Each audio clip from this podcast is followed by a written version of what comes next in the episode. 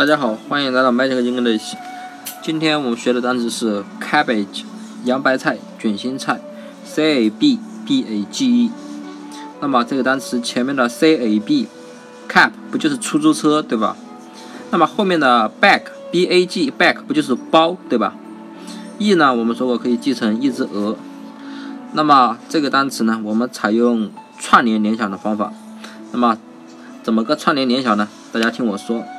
啊，前面的 C A B 不就是出租车对吧？后面的 B A G 不就是一个包，E 是鹅。那么出租车里啊有一个包，包里面有一只鹅，鹅呢在干什么呢？鹅在吃洋白菜、卷心菜。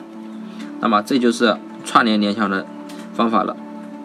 大家只要想象出那种画面，就是一个出租车，出租车里面有一个包，包里面有一只鹅在吃洋白菜，或者是吃在在吃卷心菜。